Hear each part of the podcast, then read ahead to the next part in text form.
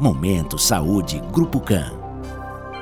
Olá, sou o Dr. Rodrigo Guindalini, oncogeneticista do Grupo CAN. Hoje vamos falar de câncer de mama hereditário.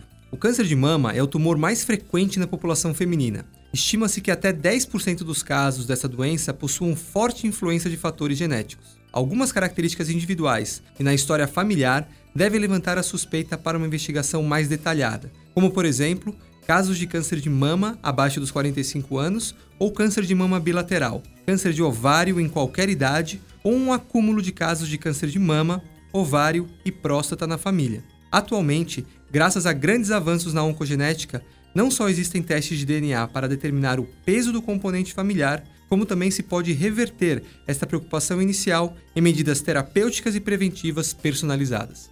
Momento Saúde Grupo CAN. Grupo CAN. Central de Marcação 3352 8800.